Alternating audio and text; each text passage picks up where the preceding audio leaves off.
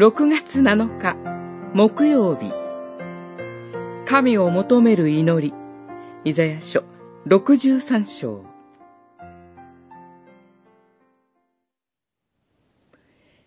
主は言われた。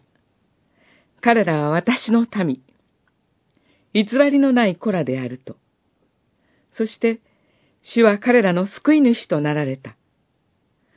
彼らの苦難を常にご自分の苦難とし、見舞いに使える見つかいによって彼らを救い、愛と憐れみをもって彼らをあがない。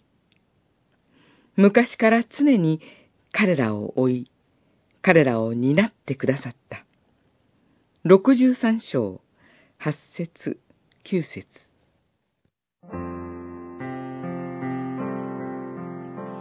六十三章七節から、イザヤ書の締めくくりの部分が始まります。六十四章までは、神に嘆き、訴える共同体の祈りであるということができます。再び現実に引き戻され、数多くの恵みと慈しみを与えてくださった力強い神が、自分たちから遠く感じると訴えています。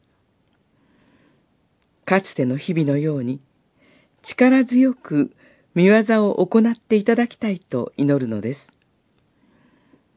けれども、祈りの停留には、喜びと賛美が溢れています。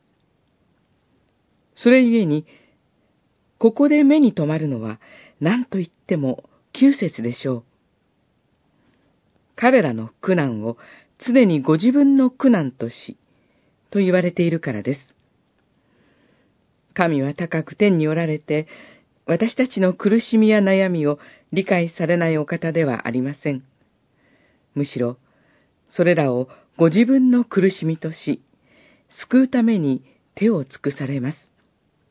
その神の愛がキリストにおいて示されています。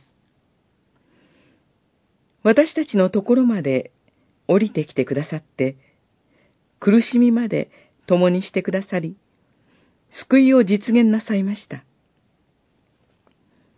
この事実を前にするとき、たとえ嘆きや悲しみがあったとしても、神を賛美することができるはずです。